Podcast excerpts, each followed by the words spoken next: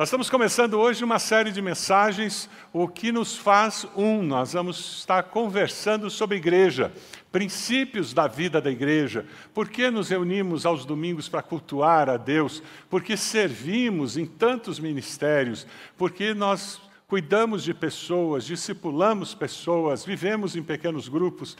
Vai ser uma série de mensagens muito interessante, o título dela é O que nos faz um. Hoje, a nossa conversa durante o dia de hoje tem a ver com o dia do Senhor, tem a ver com nos reunimos para adorar a Deus. Por que, que vocês saíram de casa e vieram hoje aqui participar desse culto? É a importância de nós congregarmos como irmãos. O título da mensagem hoje é O Ritmo da Vida. Deus criou um ritmo para a vida, e esse ritmo é trabalho, descanso e adoração. Ele tem três tempos. E na vida moderna nós temos sido roubados muitas vezes de vivenciar esse plano original de Deus. Eu conversei uma vez com um jovem aqui na igreja, algum tempo atrás, ele estava ali naquela escadinha na saída para a livraria, e ele estava com uma cara muito braba. E ele virou para mim e disse: Pastor, onde é que está escrito na Bíblia que a gente tem que vir duas vezes por domingo na igreja? E vendo aquela, aquele semblante carregado e o jeito que ele me fez a pergunta, eu percebi que tinha encrenca ali. E que ele, por certo, não queria vir à igreja e foi obrigado pelos pais a vir à igreja. E eu fiz aquela oração, um telegrama, você faz isso também? Naquela que você diz assim, o que, que eu vou falar? E você diz, Deus, o que, que eu falo? Você, você faz esse tipo de oração de vez em quando? E veio na minha mente uma ideia e eu virei para ele e disse, rapaz, essa pergunta é muito boa. Eu já li a Bíblia inteira, de Gênesis Apocalipse, várias vezes, e você tem razão. Não está escrito na Bíblia que nós temos que vir duas vezes por domingo na igreja. Vamos começar a vir três vezes, manhã, tarde e noite?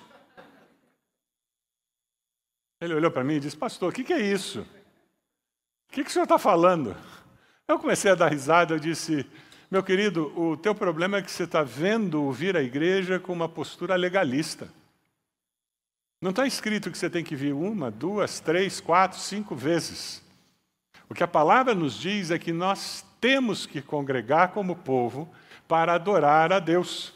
Ninguém experimenta a salvação eterna, de fato, nessa vida, sem fazer parte de uma comunidade de fé, sem congregar, sem servir juntos, sem interagir. É impossível que você tenha a experiência planejada por Deus se você não estiver disposto a fazer isso. Mas para nós entendermos essa questão de culto, de adoração, desse ritmo da vida, nós temos que voltar lá para o começo de tudo. Eu queria que vocês me ajudassem lendo em voz alta um texto que vai ser projetado agora na tela. Gênesis, capítulo 2, versículos 2 e 3. Vamos ler juntos? No sétimo dia, Deus já havia concluído a obra que realizara. E nesse dia, abençoou Deus o sétimo dia e o santificou, porque nele, de toda a obra que realizara na criação, Deus descansou. E depois de instruir dessa maneira ali no registro da criação, você vai um pouquinho mais adiante e no quarto mandamento dos dez mandamentos, em que Deus dá orientações sobre como o seu povo deveria viver, olha o que, que ele diz. Vamos continuar lendo em voz alta? Êxodo 20, de 8 a 11. Lembra-te do dia de sábado para santificá-lo.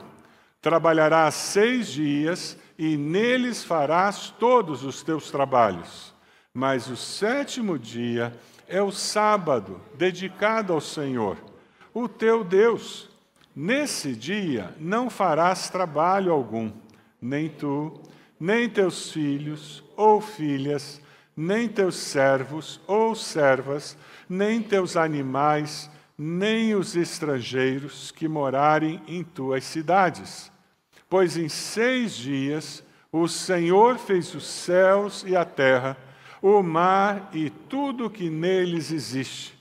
Mas no sétimo dia, porque o Senhor abençoou o sétimo dia e o santificou. Deus criou o mundo com um ritmo. desde o momento da criação. Trabalho, descanso, adoração. Você sente saudades daquela época em que a gente chegava aqui na igreja e tinha uma porção de criança correndo pelos corredores? Aquele estacionamento cheio de carros e as pessoas descendo, as famílias vindo para cá. Você... Olha em volta aqui esse salão. Lembra quando esse salão ficava, como diz o nordestino, assim de gente? Você lembra de como era gostoso ensaio do coro, ensaio da orquestra? Como era gostoso a gente fazer aqueles eventos de Páscoa, de Natal, cheio de gente, convidando amigos, parentes. Viagem missionária, oh, coisa gostosa de fazer. Acampamentos, encontro de casais. Que coisa boa, celebrando a vida, o nosso retiro, que coisa boa. Você lembra daquela cena de pessoas chegando na sua casa com um prato na mão. E quando você fechava a porta e ia ajudar aquela pessoa a colocar o prato na mesa, já tocava a campainha de novo, porque tinha mais uma família chegando. E as pessoas iam chegando, aquela alegria do reencontro semanal. E de repente aquele tempo de cantar, aquele tempo de ler a palavra, aquele tempo de oração, aquela comunhão, que às vezes acabava o pequeno grupo e o povo ficava e ficava e não ia embora. Acontecia isso na sua casa? Oh, tempo bom, saudades disso tudo, não é mesmo? Mas falta pouco para nós voltarmos para esse tipo de vida. Falta pouco, amém? amém? E enquanto esse tempo não chega, nós precisamos nos lembrar que Deus nos criou com um ritmo e que quando nós não seguimos o ritmo de Deus, nós perdemos a bênção de Deus na nossa vida. Trabalho, descanso e adoração. O ritmo da vida, você encontra ali no Êxodo 20, versículo 9: Trabalharás seis dias, e neles farás todos os teus trabalhos. Nesse dia não farás trabalho algum. No sétimo dia descansou, portanto, o Senhor abençoou o sétimo dia e o santificou. Deus precisava descansar depois da criação? Que foi um baita trabalho criar tudo que existe. E a Bíblia diz que foi com a palavra que ele criou. O único momento em que ele colocou a mão na massa mesmo foi para criar o ser humano. O resto foi só com a palavra. E é interessante porque diz que Deus descansou. E ele fez mais do que descansar. Ele avaliou o que ele tinha feito. Não é verdade? O texto lá não diz, e viu Deus que era bom. Cada dia que ele terminava o serviço dele, ele olhava para trás, examinava e disse: ficou bom. Só quando ele criou o ser humano que ele disse que ficou muito bom. Porque o ser humano foi criado à imagem e semelhança dele. Deus, ele cria um ritmo na criação por nossa causa. Ele não precisa descansar, ele é Deus, ele não dorme. Mas ele estava nos criando. E não é verdade que a criação precisa de descanso? Quem trabalha com agricultura sabe disso. Você faz tantas colheitas e você precisa deixar o campo descansar. Até máquina precisa de descanso, não precisa dar uma parada na máquina para fazer o quê? Manutenção.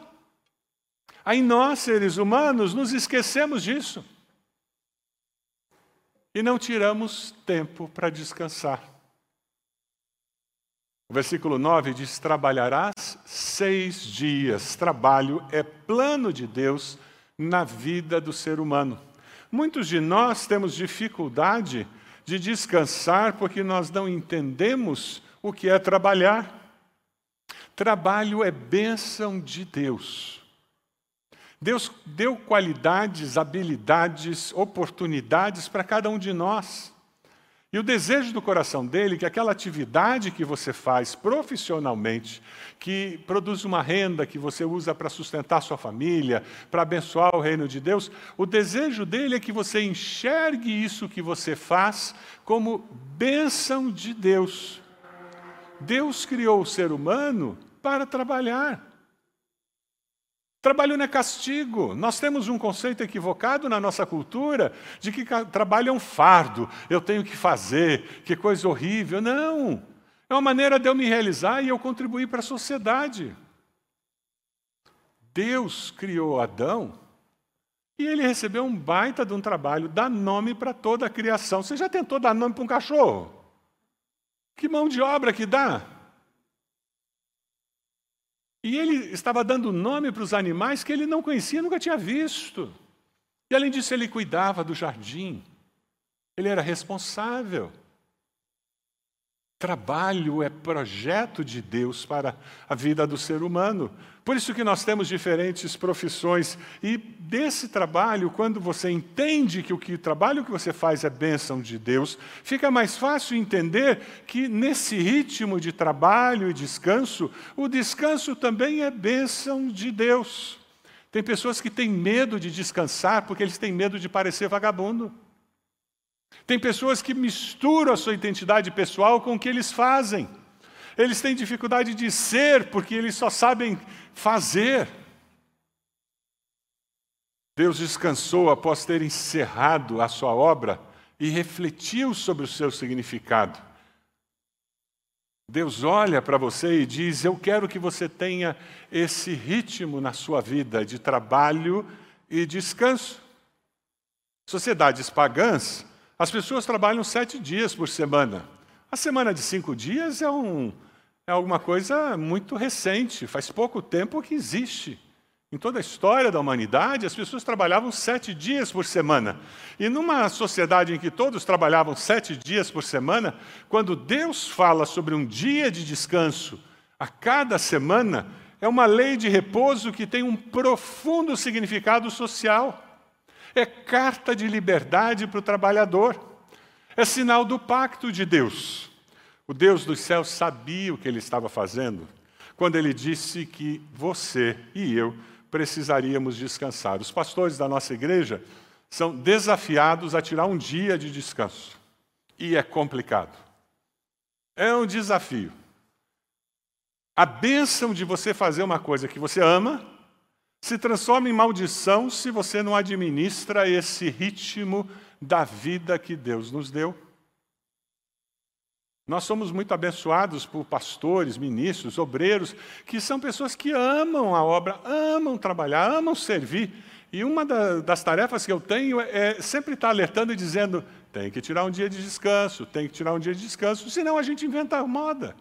Ou como a minha esposa diz, a gente inventa a sarna para se coçar. Ontem era meu dia de descanso, eu inventei moda e eu vim gravar um vídeo. Na sexta-feira, perdão. Meu dia de descanso é sexta, eu inventei moda e vim gravar um vídeo. Cheguei em casa, minha esposa fez o que ela sabe fazer muito bem. Por que, que você foi lá? Hoje não é teu dia de descanso. E as esposas têm que fazer isso nos ajudar, nós temos que nos ajudar, porque senão nós começamos a quebrar. Você ter uma exceção é aceitável, mas não pode ser a regra você não ter um dia de descanso. E é interessante porque o servir na igreja é uma atividade diferente do que a pessoa faz profissionalmente. E isso os psicólogos dizem que faz bem para o cérebro e produz descanso. Eu trabalho na igreja no dia que é para descansar, e isso traz descanso. Porque um dos segredos do dia de descanso, para você descansar, é você fazer uma atividade diferente daquela que normalmente você faz. E cada um vai ter um jeito diferente de descansar, né? Tem gente que dia de descanso é deitar no sofá, com controle remoto, uma coca, pipoca, e assistir maratona de séries, né? fazer uma maratona de séries. E, e ele passa, o, quando termina o dia de descanso, o sofá está moldado com o corpo da pessoa. E tem gente que isso é descanso. Tem outras pessoas que dia de descanso é dia para arrumar todas as prateleiras e gavetas. E ainda passar aquele pano na gaveta para tirar o pó que tinha na gaveta. Entra pó dentro da gaveta, gente. Mas eu arrumo todas as coisas. E, e, a pessoa passa o dia trabalhando e ela está descansando. Na cabeça dela é descanso, mas tem outras pessoas que dia de descanso é juntar 29 amigos para fazer um churrasco. E para ele é descanso. Ou então para fazer uma viagem. Já viu gente que adora viajar em bando? Tira férias em bando? Mas eh, na cabeça da pessoa é isso, mas tem outras pessoas que não, que dia de descanso é ir para o meio do mato. Conhece gente assim? Ah, eu vou descansar se eu for para o meio do mato, eu vejo formiguinha, eu vejo terra, eu vejo plantinha. E, e não tem certo ou errado. A questão é que dentro da família nós temos que aprender a administrar as nossas diferenças. Eu conheço casais que um que quer sempre ir para o mato e o outro quer sempre ir para a praia. E a negociação de férias sempre é uma negociação complicada. Porque é onde eles têm mais prazer. A nossa dificuldade é que muitas vezes, na nossa sociedade hedonista, nós substituímos descanso por entretenimento. Entretenimento é uma coisa, descanso é outra. Quem coloca entretenimento como sinônimo de descanso é aquela pessoa que, na sexta à noite, ele já está na estrada para aproveitar bem o fim de semana. Quando chega na segunda cedo no trabalho, ele precisava de mais um fim de semana para descansar do descanso. Conhece gente assim?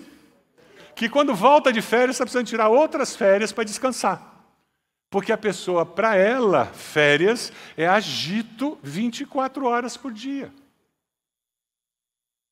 Entretenimento não é sinônimo de descanso. Descanso é dar tempo para a alma, para a mente, se aquietar, ouvir Deus. Esse conceito é muito importante. Se você vê o versículo 8, no descanso e adoração. Lembra-te do dia de sábado para santificá-lo, mas o sétimo dia é o sábado dedicado ao Senhor, o teu Deus. Deus planejou que nesse ritmo de trabalho e descanso, aquele dia de descanso fosse um tempo de tranquilidade para que o seu povo pudesse adorá-lo regularmente. Sabate significa descanso. É tempo de adoração no projeto de Deus. Quem não descansa e cultua semanalmente com o povo de Deus, desobedece a Deus.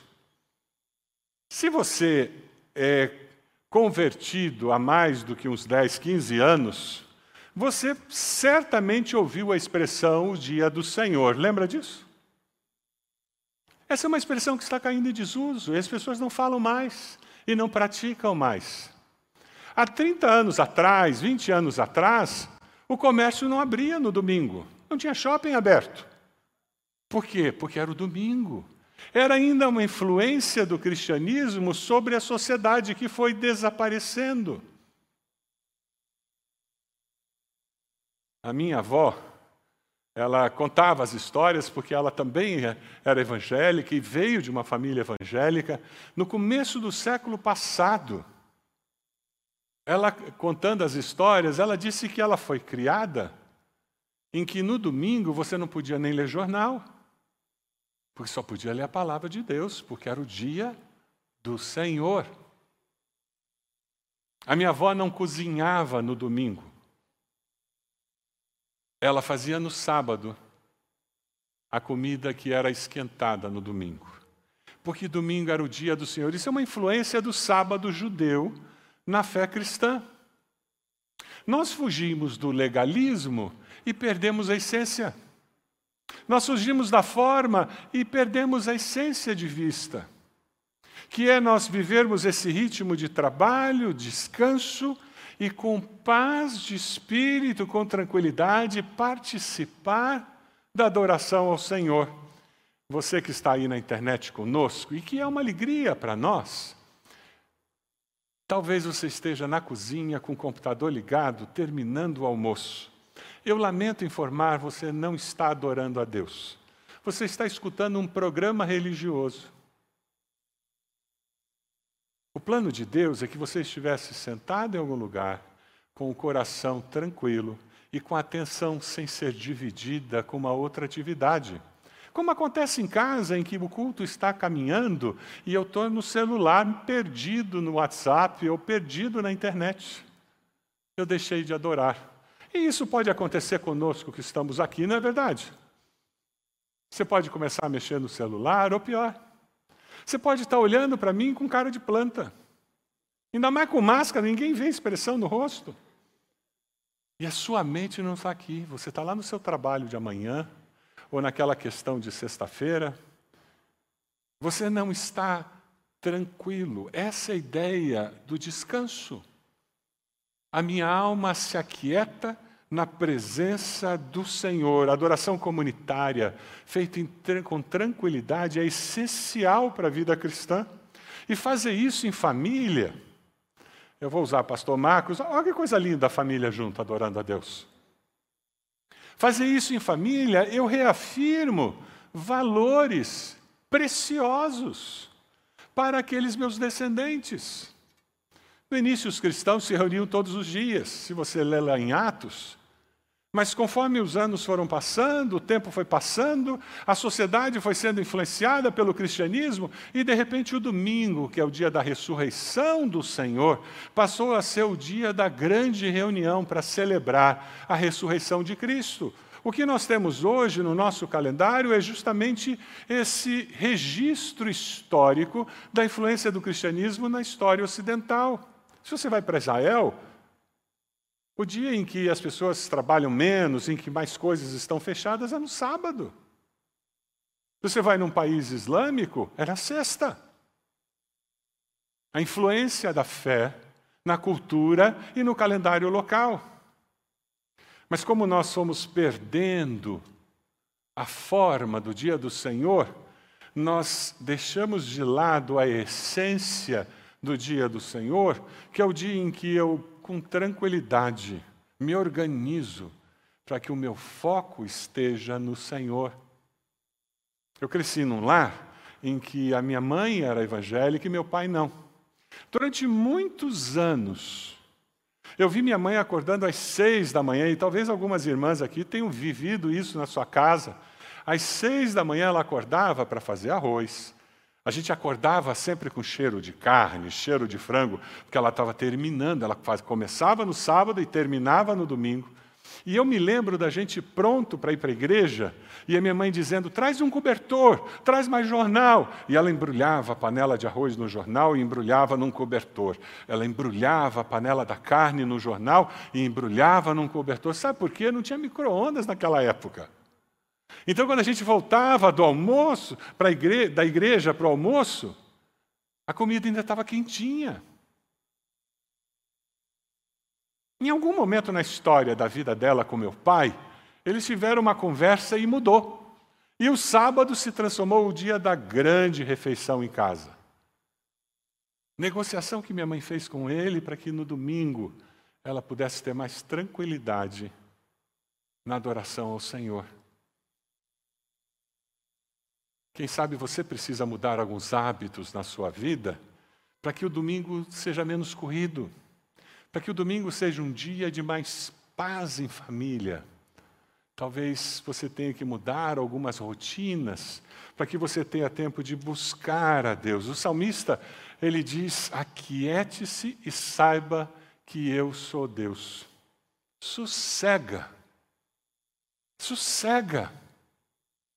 Nós vivemos numa sociedade tão agitada, tão cheia de informação, e quando eu termino de ver o Instagram, eu já tenho que ver o Facebook, termino de ver o Facebook, o WhatsApp está cheio, aí quando eu termino o WhatsApp, o Instagram já começou, está cheio de novo. E, e, a gente fica nessa rotina e tem mais uma série para ver e mais uma coisa, e quando você vê, você começa a trabalhar no domingo. Deus nos proteja, para que nós não percamos o ritmo da vida. Trabalho, descanso e adoração. Preparar-se para o culto significa diminuir o ritmo, olhar para dentro de si, começar a meditar no que Deus tem feito. Eu vou encher meu coração de gratidão, eu vou expressar essa gratidão nos louvores. Culto ao Senhor. Eu olho para trás e eu avalio o que eu fiz na semana passada. Foi bom? Foi muito bom? Foi regular? E eu olho para o presente e eu digo: meu Deus, obrigado, meu Deus, me ajude. E eu olho para o meu futuro e digo: Senhor, a continuidade do meu passado, que será meu futuro, eu quero consagrar nas Suas mãos. É isso que nós fazemos no culto ao Senhor. Cultuar a Deus é isso. E o lindo é que nós fazemos isso em comunidade. E cada um de nós está vivendo um momento diferente, já percebeu? Um preocupado com alguém que está com Covid, outro alegre porque o, o, a pessoa amada acabou de sair do hospital, um outro que está pensando num negócio que deixou de fazer, um aqui celebrando, dizendo um grande negócio eu fiz essa semana, e é nessa diversidade que nós nos reunimos com um foco: adorar ao nosso Deus. Gordon MacDonald, ele faz uma afirmação dizendo que o descanso sabático é mais do que um dia. Ele representa o dia de cultuar a Deus em companhia da família cristã. Quem sabe você está aí na internet participando desse culto conosco, mas você poderia estar aqui. Eu sei que algumas pessoas não podem. Eu sei que nós ainda temos impedimentos, mas eu sei também que muitas pessoas se acostumaram a não ter que tirar o pijama domingo de manhã. Se acostumaram a não ter que tirar o carro da garagem e vir até aqui. Você está perdendo bênção de Deus quando faz isso. Eu quero convidar você. Nós ainda temos um culto hoje às 19 horas. Pastor Márcio estará dando continuidade nesse assunto de culto, de domingo, de adoração ao Senhor, o significado. Porque adorar em comunidade nos ajuda a reafirmar as verdades eternas que nós conhecemos. Levítico 23, 3 diz o seguinte: Em seis dias realizem os seus trabalhos, mas o sétimo dia é sábado, dia de descanso e de reunião sagrada. Não realizem trabalho algum onde quer que morarem, será sábado dedicado ao Senhor. A ideia é que nesse dia em comunidade você reafirme as suas convicções. A cada sete dias nós retornamos ao nosso referencial a pessoa de Deus. É por isso que só Ele é glorificado aqui, amém? Só Ele merece o nosso louvor. E nós nos reunimos como corpo de Cristo, como igreja do Senhor, para fazer isso, para afirmar, reafirmar no que nós cremos, porque assim nós poderemos o que? Prosseguir com segurança. Nós somos pecadores e ao longo da vida sempre precisaremos corrigir o rumo. Eu fui criado no interior. E se você foi criado no interior, você vai lembrar agora. As casas do interior, ah, elas não têm muro de tijolo, muito menos cerca elétrica. É cerquinha de ripa, lembra? Com a ponta cortada e chanfrada assim? Tudo cercadinho com aquilo. E eu me lembro que era caiada. Não dá um trabalho, porque caiação você faz, daqui a uns dois meses já está feio de novo. Mas aquela cerquinha, de vez em quando, a tábua começava a ficar meio frouxa, porque o prego e a madeira têm coeficiente de dilatação diferente.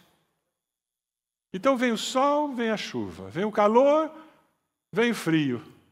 E eles dilatam de forma diferente. Com o passar do tempo, a madeira começa a ficar um pouco solta. Aí meu pai pegava o martelo e dizia: Vá lá dar umas marteladas nos pregos. E a gente sabia o que era. Ia lá, batia nos pregos, ele já, a cerca já se firmava. é isso que é o culto público comunitário na nossa vida.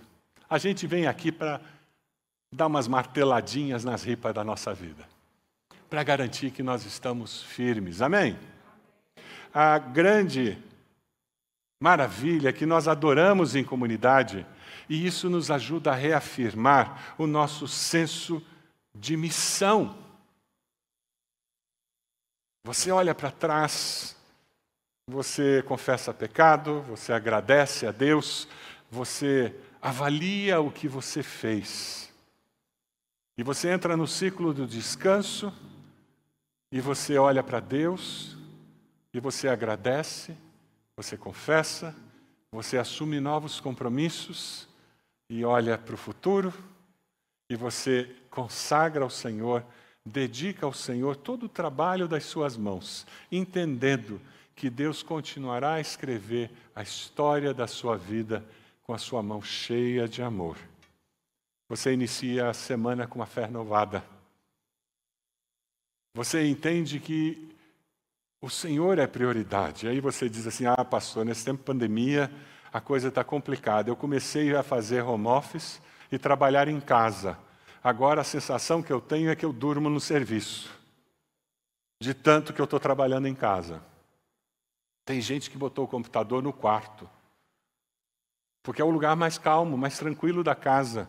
Mas misturou o lugar onde dorme. Então a pessoa acorda de manhã, de pijama, já senta na cadeira e já, já liga o computador e já, e já assina lá presença no trabalho.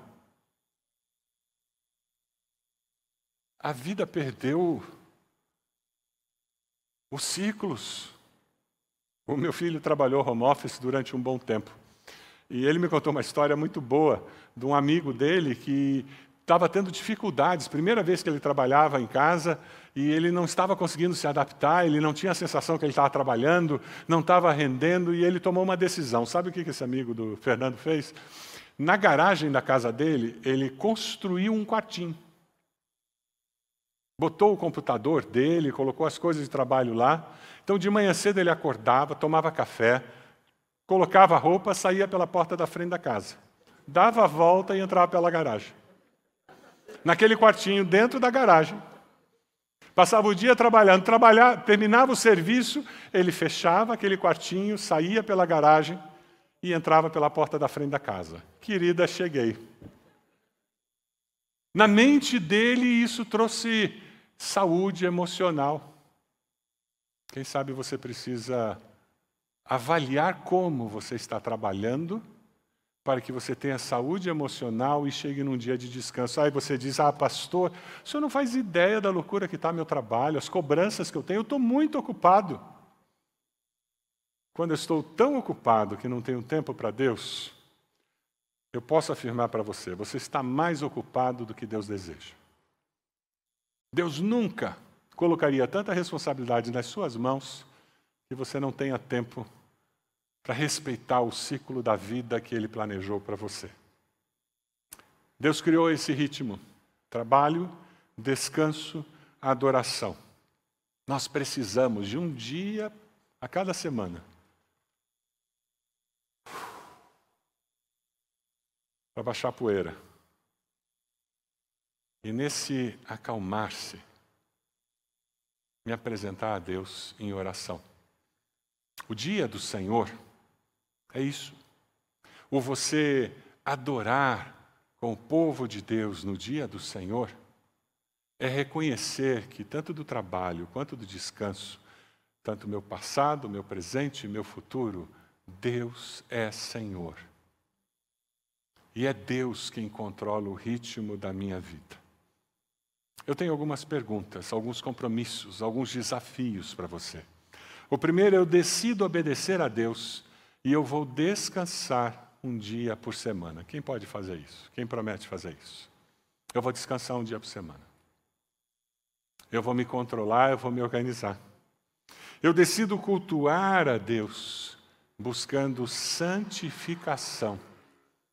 Eu vou usar esse tempo para olhar para trás, para olhar para frente e para me consagrar ao Senhor. Você decide fazer isso? Eu decido cultuar a Deus com o povo da minha igreja para fortalecer a minha fé. É uma decisão. Se você pode vir, venha. Você será tremendamente abençoado. Nós vamos cultuar com o povo de Deus, celebrando a nossa fé. Eu decido consagrar o meu futuro e renovar o meu compromisso com Cristo. Essa é a decisão do seu coração hoje? Se essa decisão do seu coração hoje, eu vou pedir que você se ajoelhe onde você está. E nós vamos terminar esse culto de joelhos. Pode fazer isso? Onde você está? Coloque-se de joelhos e nós vamos orar ao Senhor.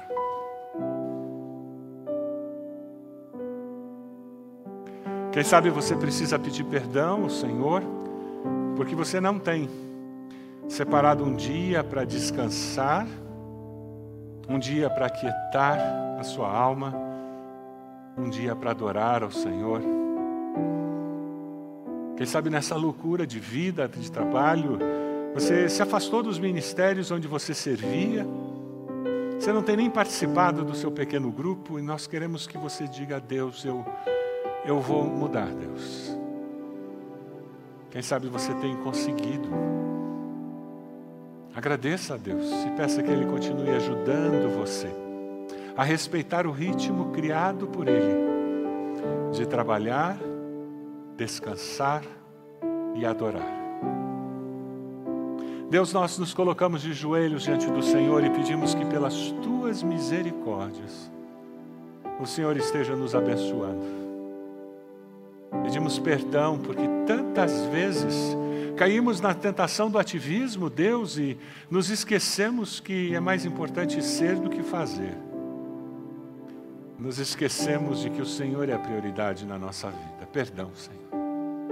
Mas nós nos consagramos a Ti, nós renovamos o nosso compromisso, nós reafirmamos verdades eternas que nós cremos. E com a ajuda do Teu Santo Espírito, nós vamos viver melhor, Senhor. Nós nos consagramos a Ti. Oramos por cada irmão da nossa igreja, por aqueles que estão na internet, abençoa-os, ó Deus. E permita que todos nós possamos ver a manifestação do Senhor nas nossas vidas, nas nossas famílias, para que nós sejamos bênção na nossa sociedade. É no nome de Jesus que nós oramos. Amém.